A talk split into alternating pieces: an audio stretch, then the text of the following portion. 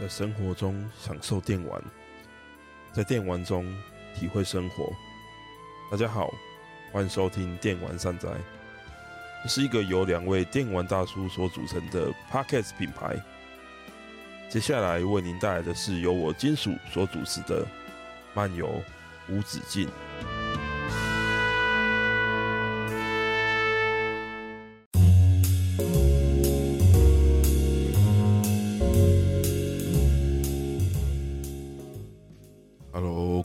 好，呃，最近呢，我们的怎么讲频道嘛，进入一个蛮尴尬的一个时期啊，就是刚好那个阿酷那边他也到了一个就是季季中，就是他一季又结束了，然后他要休息一段时间。那我刚好也是到了，就是上上次我一直连更两集嘛，然后我就说我节目可能要改成不定期的这样。那我们的节目呢，又进入一个哦，好像短时间内可能都不会有任何节目的一个状态。那当然是为了要避免这样的情况发生呐。虽然说我跟阿古两个人，我们是没有办法靠，就是现在的媒体，我们目前在经营的媒体去糊口嘛。老实说，做了一年多，我一毛钱都没有赚到啊。但是。我们也是不想说，就是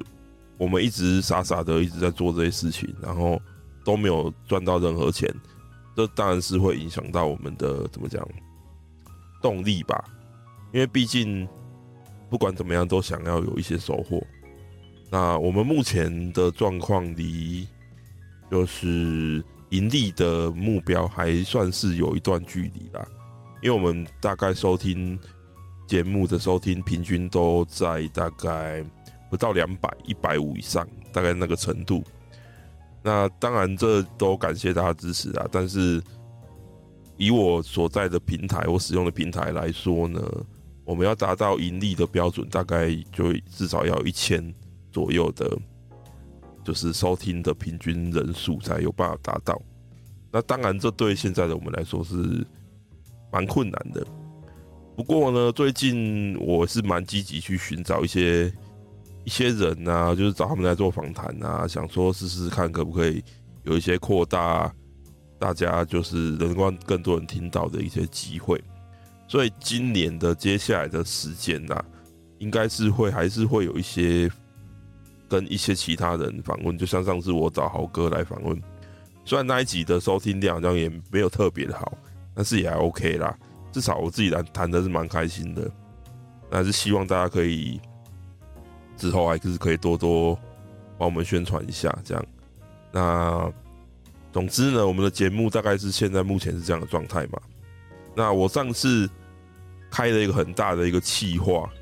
就是我想要讲，就是 JRPG 界的极端背骨仔，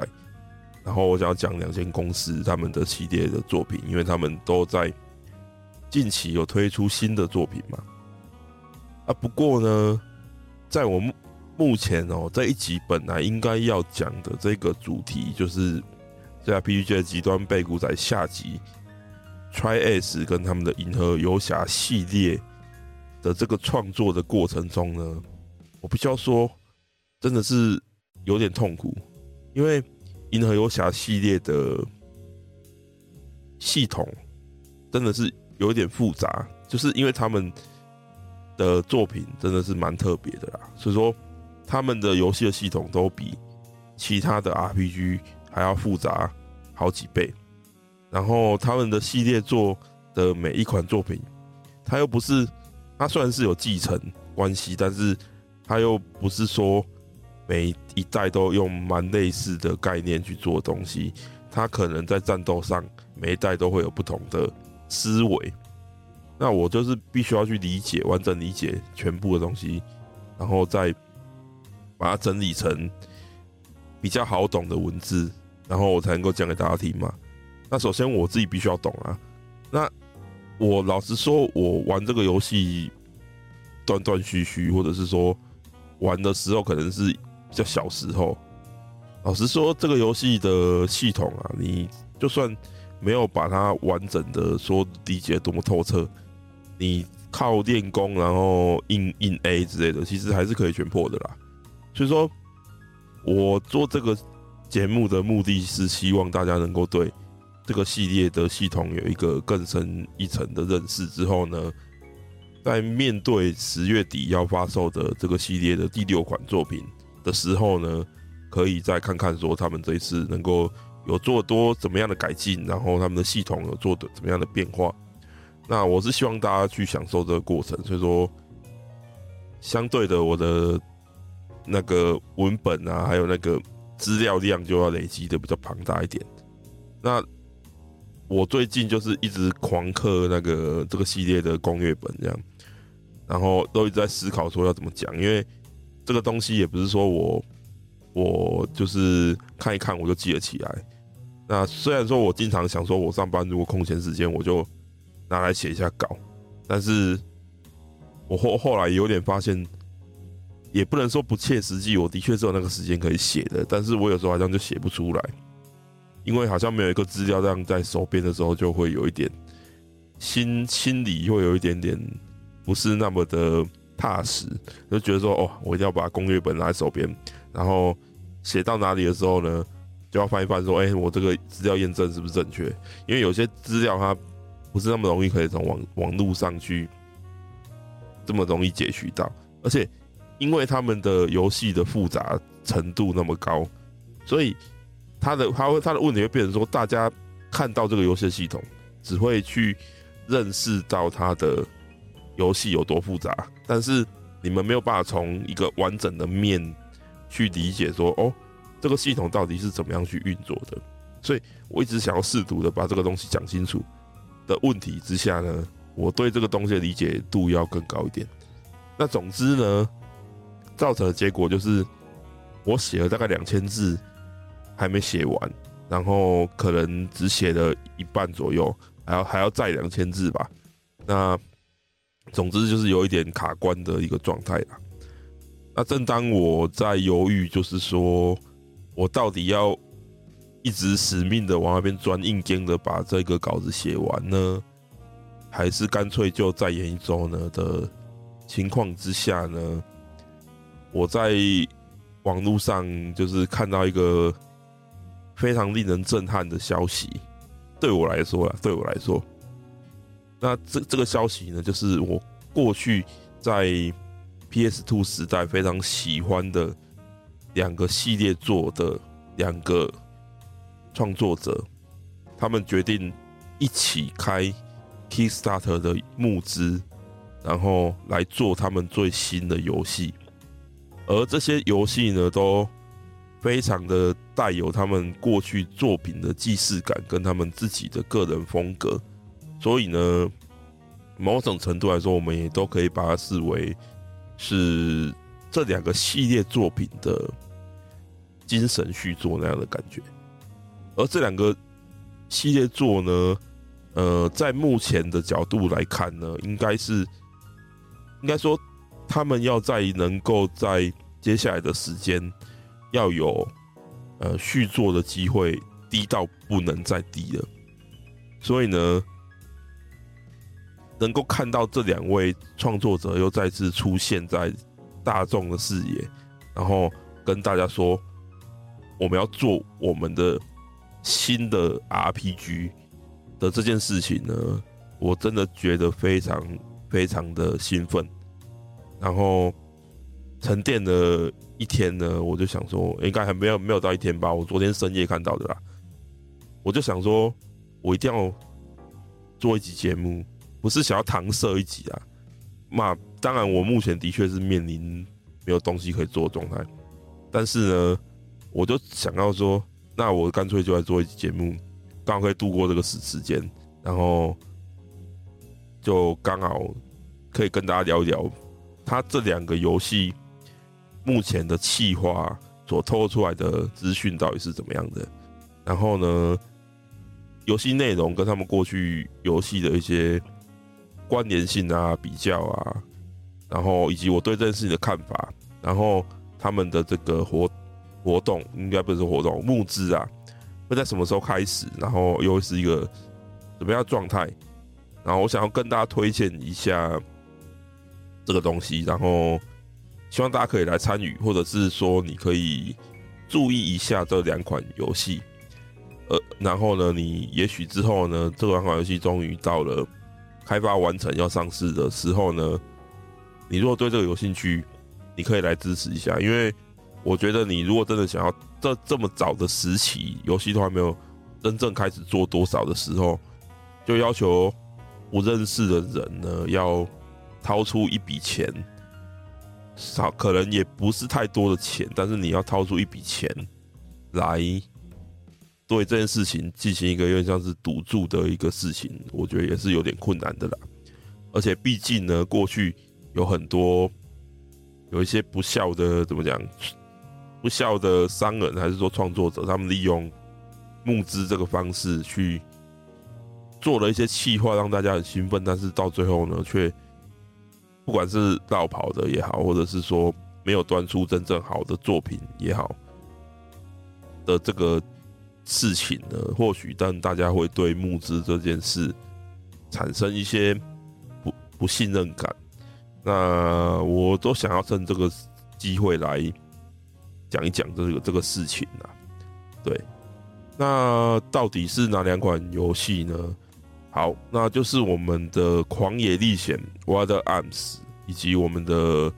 呃《暗影之心》（Shadow Hearts） 这两款系列作，呃。《狂野历险》呢，它是由这个金子章史这个创作者，那个算是他，他是生生之父啦。因为这个系列做的每一款作品，呃，除了五代哦哦，除了五代他参与度比较低以外，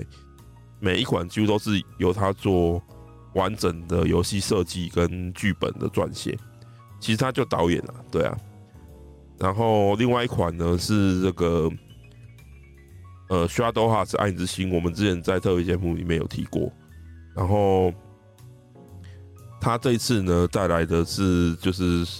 有点算是精神续作，但是好像又有点不一样的一个作品。然后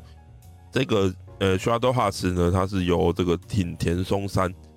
这个人，他我相信大家对大家对他的熟悉度应该是有更低的。那他之前就是在史科威尔那边工作的嘛，然后他是美术工作吧，我记得没错的话。然后他当时呢，跟着就是菊田玉树还有一群人，他们离开斯科威尔之后，跑去 SNK 跟 SNK 合作做了一款《修道院之谜》嘛。那相关的内容其实之前的特别节目也都讲过了，所以说大家可以再回去听一下。那这次呢，他们所公布的两款游戏的名字呢，叫做，哎、我看一下哈，叫做，哎、在那个金金子章史这边的公布的这个游戏的名字叫做，哎、阿姆多潘塔吉亚，哎，Armed Fantasia 的这款游戏，然后另外一款呢，町田中山的这款游戏叫做 Penny Blood 的这两款。游戏，那我这边呢，就依照他们公布的一些资讯哦，来跟大家讲一下这两款游戏会是一个什么样的内容。首先，如果有玩过《Wild Arms》的人，大概会知道说，它是以一个西部剧为一个算是基础的背景。那它讲述的都是一个在一个不是地球的一个星球。然后他们的世界是一个渐渐变成荒野化的一个世界的当中，然后就是冒险者候鸟，呃，就是在他们的世界里面，冒险者被称为候鸟，然后他们在这个世界里面冒险的这样的一个故事。然后在 Wild Arms 的世界里面呢，他们的武器呢都不会是就是诶剑啊什么的，他们大概都是拿枪比较多。就是西部剧的感觉嘛。那在这一次的新作《阿姆多凡塔吉亚》呢，他们我觉得金子好像没有在演的感觉，就是他所运用的这个背景的设定啊，一些名词啊，你看到你就算要把它叫做是《Wild Arms 六代》，我觉得可能也不会有人就说觉得什么违和感这样，因为他。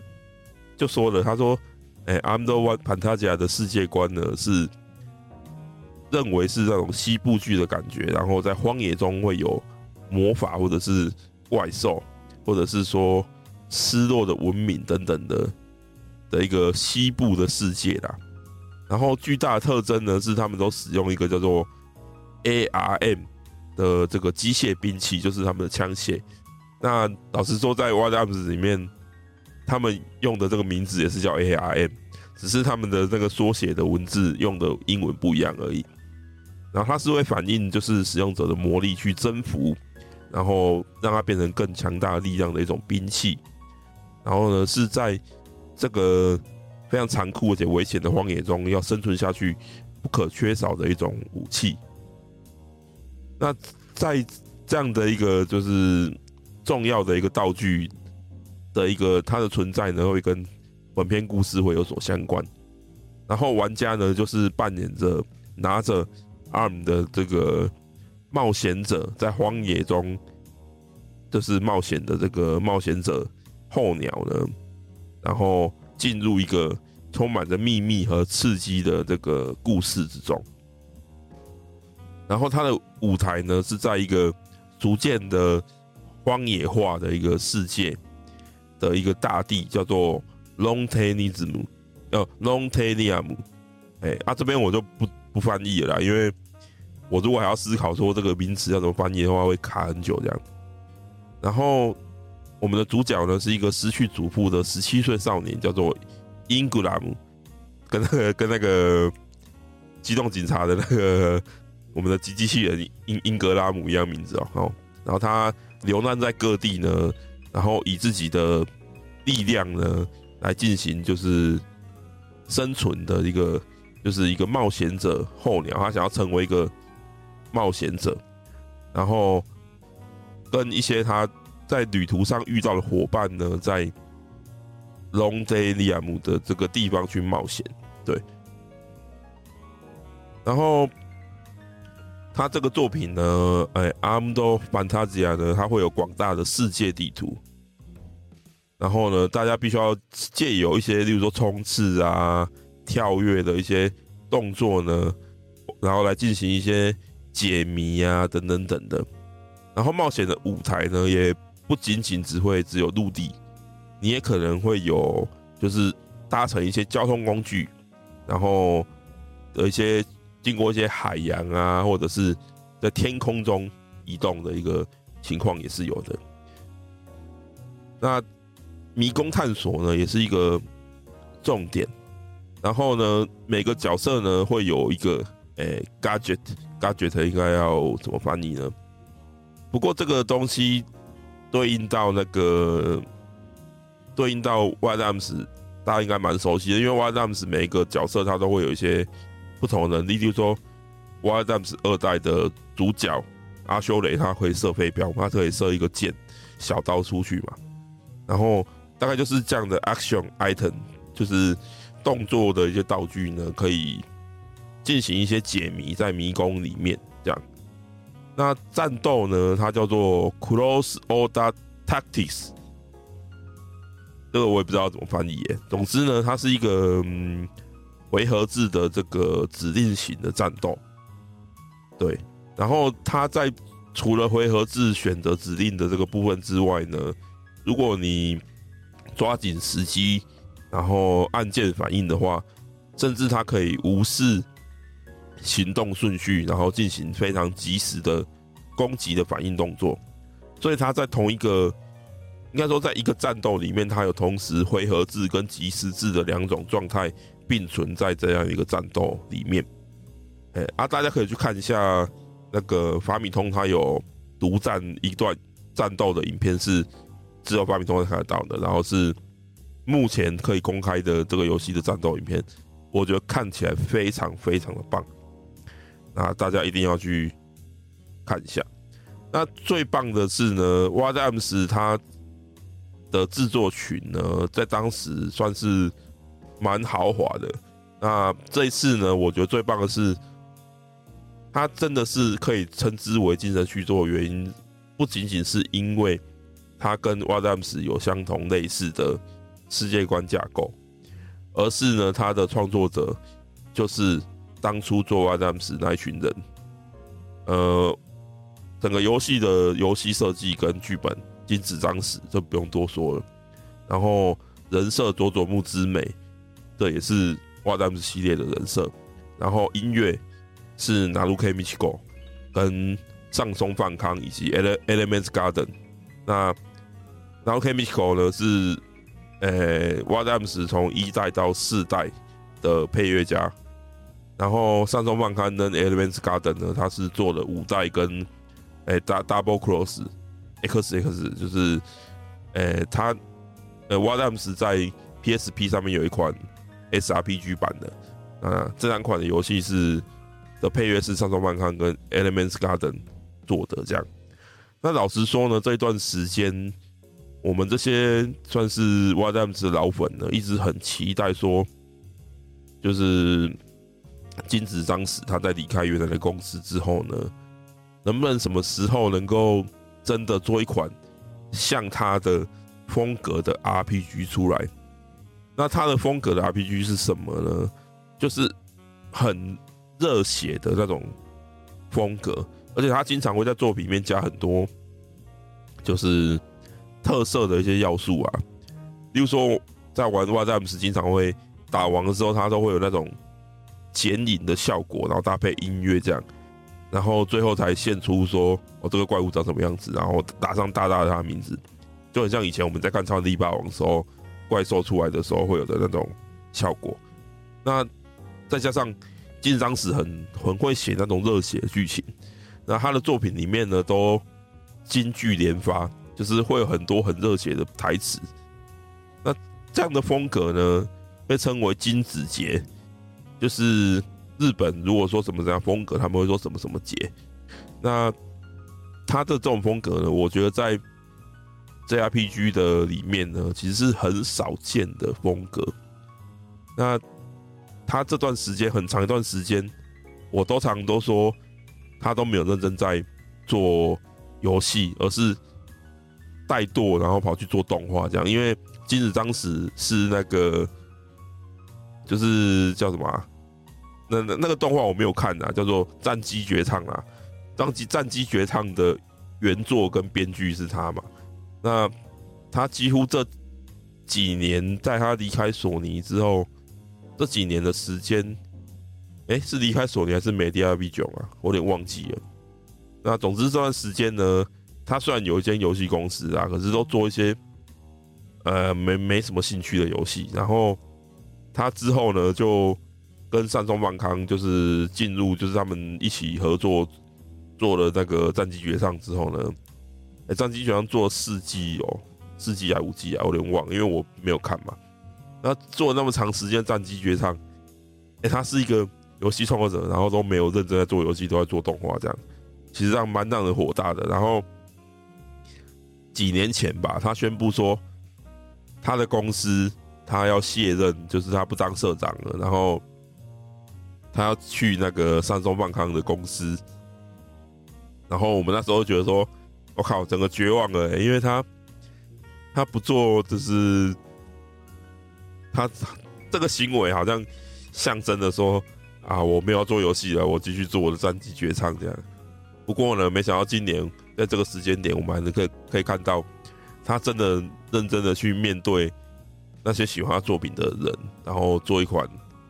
有他风格的作品出来，其实是非常开心的。因为他自己又说，大家这些人都一直跟他说，我们很想再玩到你做的啊，你的风格的 RPG，所以呢，他才就是真正做这一款。然后大家也知道说，Wild Arms 索尼已经完全放弃日本的，就是他们在日本的游戏的这一块了。那 WADAMS 在短时间内应该是不太可能会再有续作出来的，所以说能够有这款作品呢，老实说是非常非常开心的。好，那接下来继续来讲这个 Penny Blood，这是另外一款，他们这是两个人两个好朋友创作者一起合作，一起做呃 Kickstarter 的这个募资的这款作品。这款的风格呢，就跟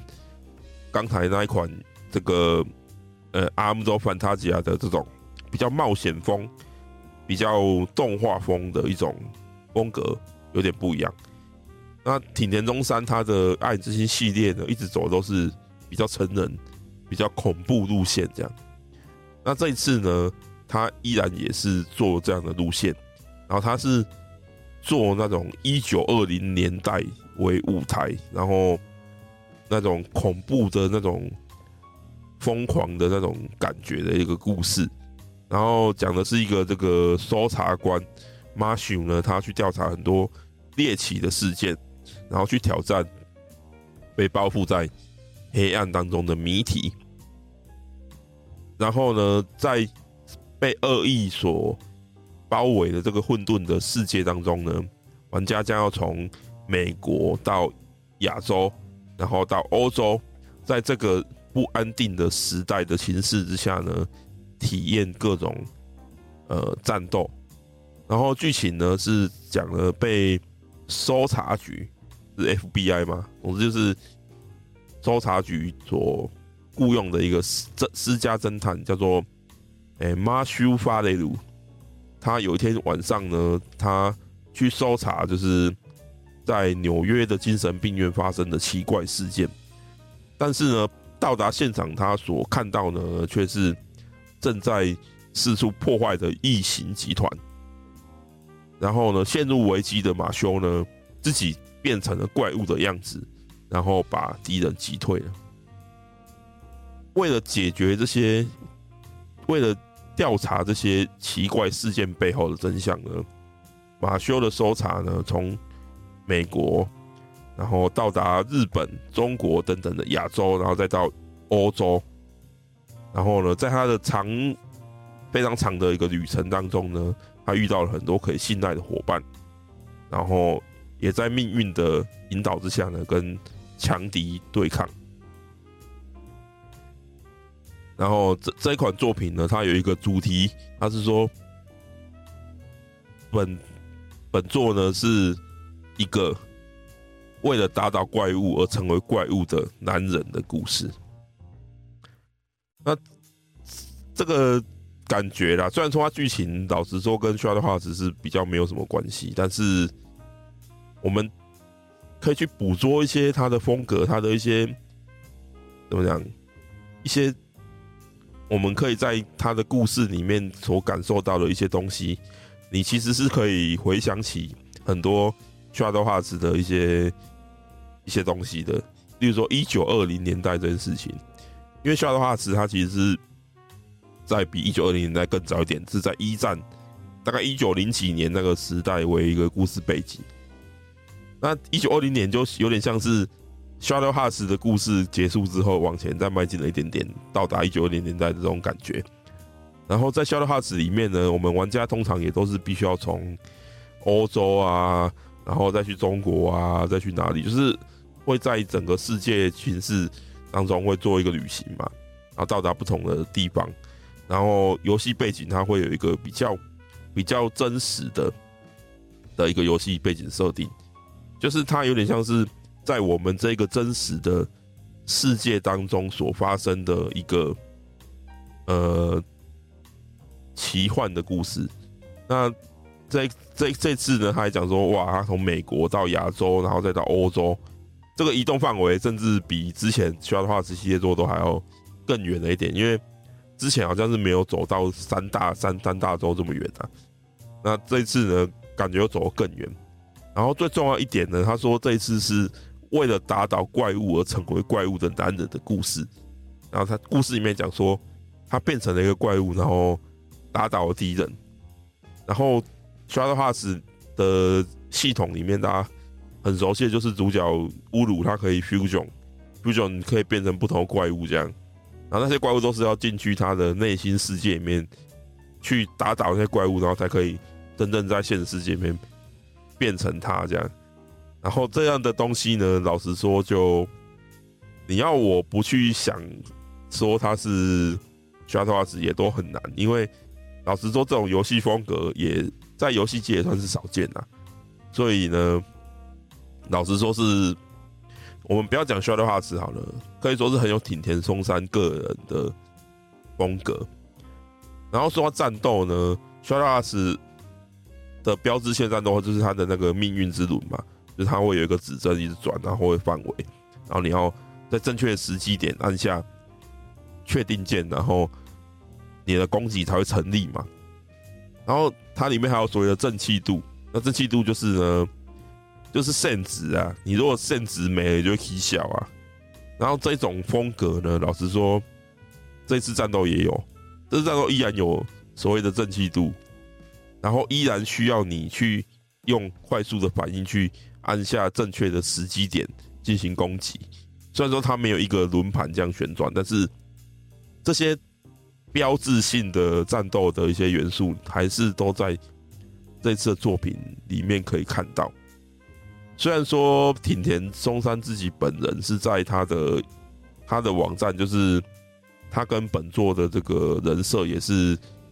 也是那个抓着画纸系列做的这个人设是加藤美叶子，他们两个有个一起的网站啊，因为他们一起有一个网站，然后他们后来又一起开一间公司，对，然后他一开始就说。Penny Blood 不是 Shadow Hearts 的续作，是一款完全全新的作品。然后他在推特上面也说：“呃，我知道大家都很希望看到 Shadow Hearts 的续作或是重制，但是呢，身为原作者的我没有任何的版权，所以说呢，大家要做的话，请去跟有名的那一间，就是在日本东京有名的那一间柏青哥公司跟他们讲，嘿，跟我讲没有用。”所以说呢，这还是一个不管怎么样，我们都会联想到 s h a d o w h a r t s 的一款作品。但是呢，它就是处于一个精神续作，甚至呢，我们或许可以用另外一个角度来思考，就是说，不是精神续作，而是身为总监督、游戏设计以及剧本的町田松山，他的风格的完全的一个展现。因为毕竟。Shadow Hearts 就是他的一个风格嘛。那这一次呢，一样跟刚才讲的那个《Armed Fantasia》一样，Penny Brother 呢的创作者呢，他一样保留了 Shadow Hearts 那个时候的那些最主要的创作人员，游戏设计、总监督、脚本是町田松山，然后人物设计跟呃美术美术导演是加藤美野子，哦，这他完全都跟 Shadow Hearts 一样。然后配乐是红田佳孝哦，他也是 Shadow Hearts 的配乐家。然后另外呢，再加上这个洛克人 EX 一系列的配乐家，之前是在卡普空的海田明利，他也会加入这次的配乐家阵容。然后呢，这次的游戏风格依然是这种，就是会有很多大量恶心的怪物啦，然后恐怖感十足。那大家很关心说。这款游戏会不会像是《刷的画师二》一样，在一个呃恐怖风格、严肃风格的一个包装之下，会有大量的搞笑桥段的内容？那这一点呢，在这个町田松山他在他的推特上面也有讲说，当然会有这样的一个表现形式或是风格，因为这就是他写的作品，他写的作品就会有这样的东西，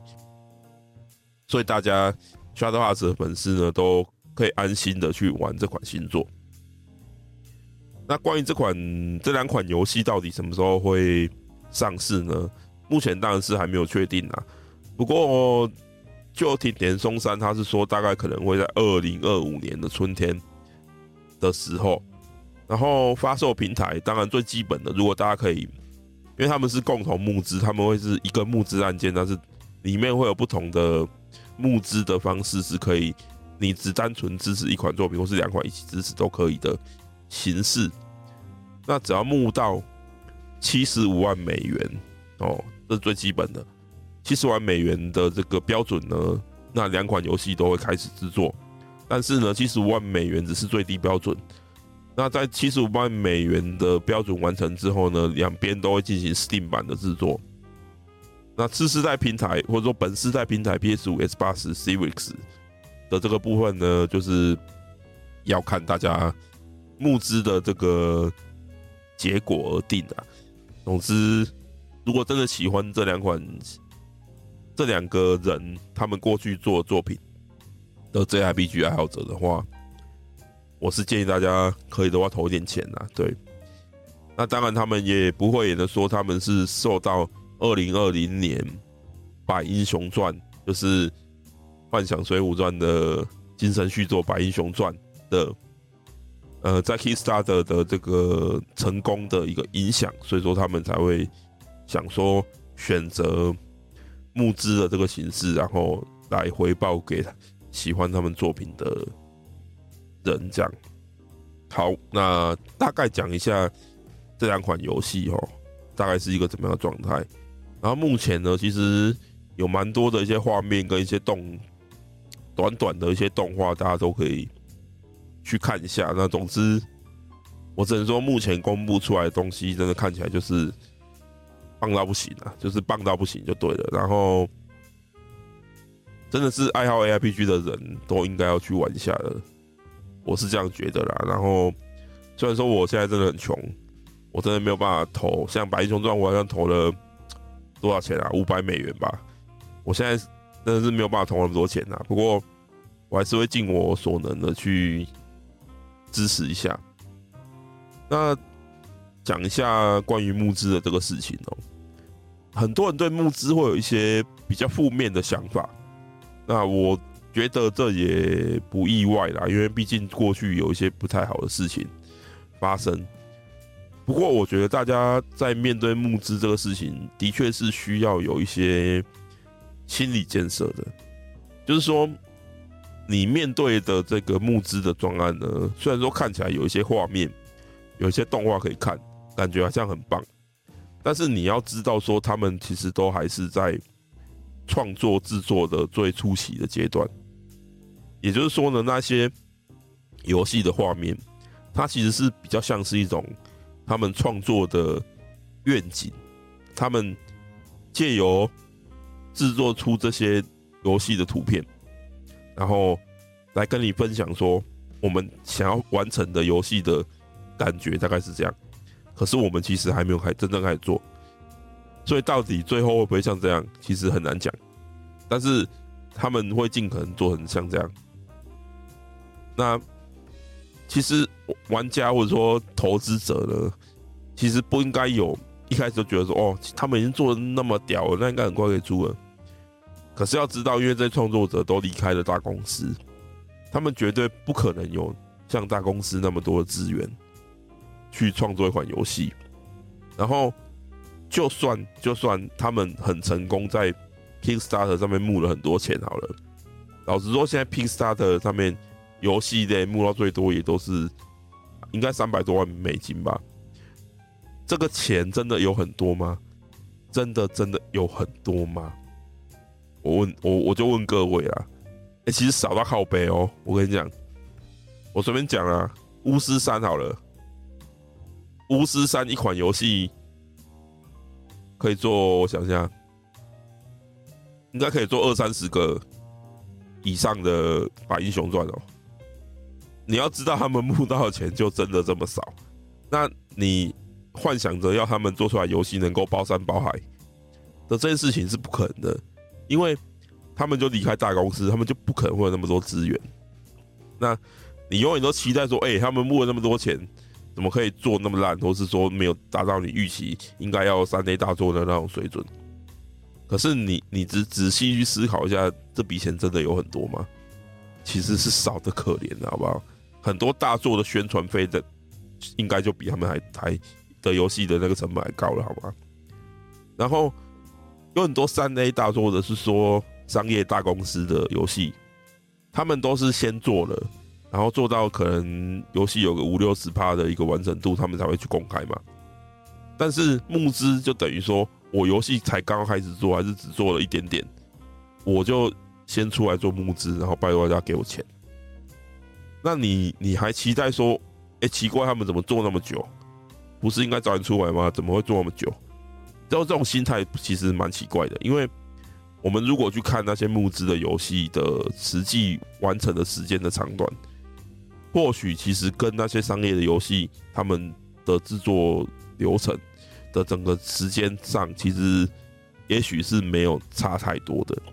只是因为你情报得知的时间的前后时间点的不同，你才会觉得说，怎么募资都做那么久，是不是想骗我钱？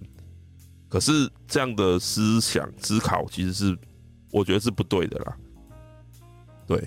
所以说我觉得大家在面对就是募资的这个方式的制作的游戏呢，还是要给。自己一些心理建设，然后呢，你就当做是支持你喜欢的游戏的一个方式，这也是一个赌注啦。那如果真的，那如果真的很害怕会失败或怎么样，那你就不要出钱，或者说只出那种最低最低可以得到一份数位版游戏的那个程度的一两千块的那个程度的出资就好了。那你伤害就不会那么深了嘛？那不不管如何，我还是决定会去相信这些创作者啦，因为毕竟他们过去所制作的游戏带给我那么多的快乐，那我也没有理由会认为说他们就会突然坏掉，突然间做得很烂或怎么样。那大家也必须要去理解，说募资募到的钱就算很成功，也只是真正在大公司里面做游戏。成本的九牛一毛，因为募资呢，就是一个很艰困的一个行为。虽然说募资有一部分可以说是一个宣传的方式，那或许呢，在他们募资募到一定金额情况下，啊，我还要说募资这个事情呢、你你募完这笔钱，你还要大约大约有二三十趴的金额，你是要给平台的哦。你想想看，再扣来二三十八，那钱有真的有很多吗？少到不行，好吧？那其实一个重点就是募资这个方式呢，也算是跟大众还有跟公司去释出这个讯息，说：哎，我们要做这样的游戏。然后我以前做过什么游戏？那我之后想要做的游戏是这样子的，麻烦大家来帮助我们。玩家呢，投钱帮助他们，而一些公司呢，可能就会。思考说：“哎、这游戏还不错哦，那我们跟他们合作好了。那就会有发行商找他们合作，例如说《百亿雄传》就找了五五零五这这间在独立游戏圈蛮有名的发行公司去合作。所以说呢，这也算是一种商业的行为啦。那在开发商试出这样的创作的一个理念的情况下呢，然后发行商去跟他们合作。”或许呢，发行商这边就可以带来更多的预算去加入，让这个游戏能够有更好、更好的结果。但不管怎么样，发行商即便是发行商，他们也只是一家公司，他们也不是说那么大规模。他们大部分这些募资的作品的发行商都是一些比较独立的发行机构，他们也不可能说有那么多钱，说一来就说：“哎，好，那我就给你一亿，你去开发。”也是不可能会有这种事情发生的，所以大家最好是要做好那个心理准备，就是说，他所能完成的状态大概就是那样了啦。那大家还是要有一部分可以用爱去克服，当然还是有很好的结果的作品，例如说，哎、欸、，Brother Stand 那个，我我忘记那个血咒之城哦，对，血咒之城的那个结果就很好，完完全全是一个。恶魔城月下放上去的这个精神续作，那当然有好的也有坏的啦。所以说，大家看待这个事情的心态还是要比较持平一点。对，那总之呢，这一次算是有点突发啦，跟大家聊一下，就是 I'm the Fantasia 跟 Penny Brother 这两款由金子张史 Wild Arms 的生生之父以及挺田松山。Shadow Hearts 的生生之父，这两个在游戏界过去算是有不错成果时机的一个创作者，他们两个携手合作来做的一个，他们叫做 Double Kick 诶 Double Kickstart Campaign，就是双重 Kickstart 的这个募资活动。那希望大家呢有钱出钱，有力出力啦。那如果有疑虑的，就观望一下没有关系。不过我可以跟大家保证，要死我陪着大家一起死，我绝对是会投这个钱的。虽然也许钱不会投的太多，但是因为这两款都是我过去非常喜欢的作品，所以呢，我一定会跟大家一起进入这坑里面，大家不用害怕。OK，非常感谢大家这次收听，希望这一次突发的这个也不能说突发啦，就是电档讲起来也怪怪的。总之，这次跟大家讲解这个就是 Wild Arms 跟 Shadow Arts 的创作者他们的两个新作的一个共同的这个募资计划呢，希望大家还能够喜欢，那也能够支持所有喜欢 JRPG 的朋友们。一起站出来，好。那关于我们的这个背古仔啊，我们的 Try Try S Try S 的这个银河游侠系列的介绍呢，我努力，我努力，我还在写啦。就是大家不要就是觉得我在混，我真的已经写了两千字左右的稿子了，但是完成度还是大概只有四十几趴吧。我可能还要花蛮多一些时间，把我那五本。就是系列作的攻略本，每一本都五五六百页那种攻略本，每一本都爆出来刻一刻，研研究分析一下它的系统结构一下，然后想想要怎么样讲，我尽快啦，在一两周内把它录出来。哦，那如果大家觉得我这样就是没有准备，就是没有没有写稿的这个方式还行的话，那也许之后有机会 没有灵感，或是说。中间可能也许可以插一些这种方式来垫档一下，我觉得还是不错吧。就想到什么就跟大家聊什么，这样或许也是一个不错的方式啊。好，那总之感谢大家的收听哦，我们节目下次再见啦，拜拜。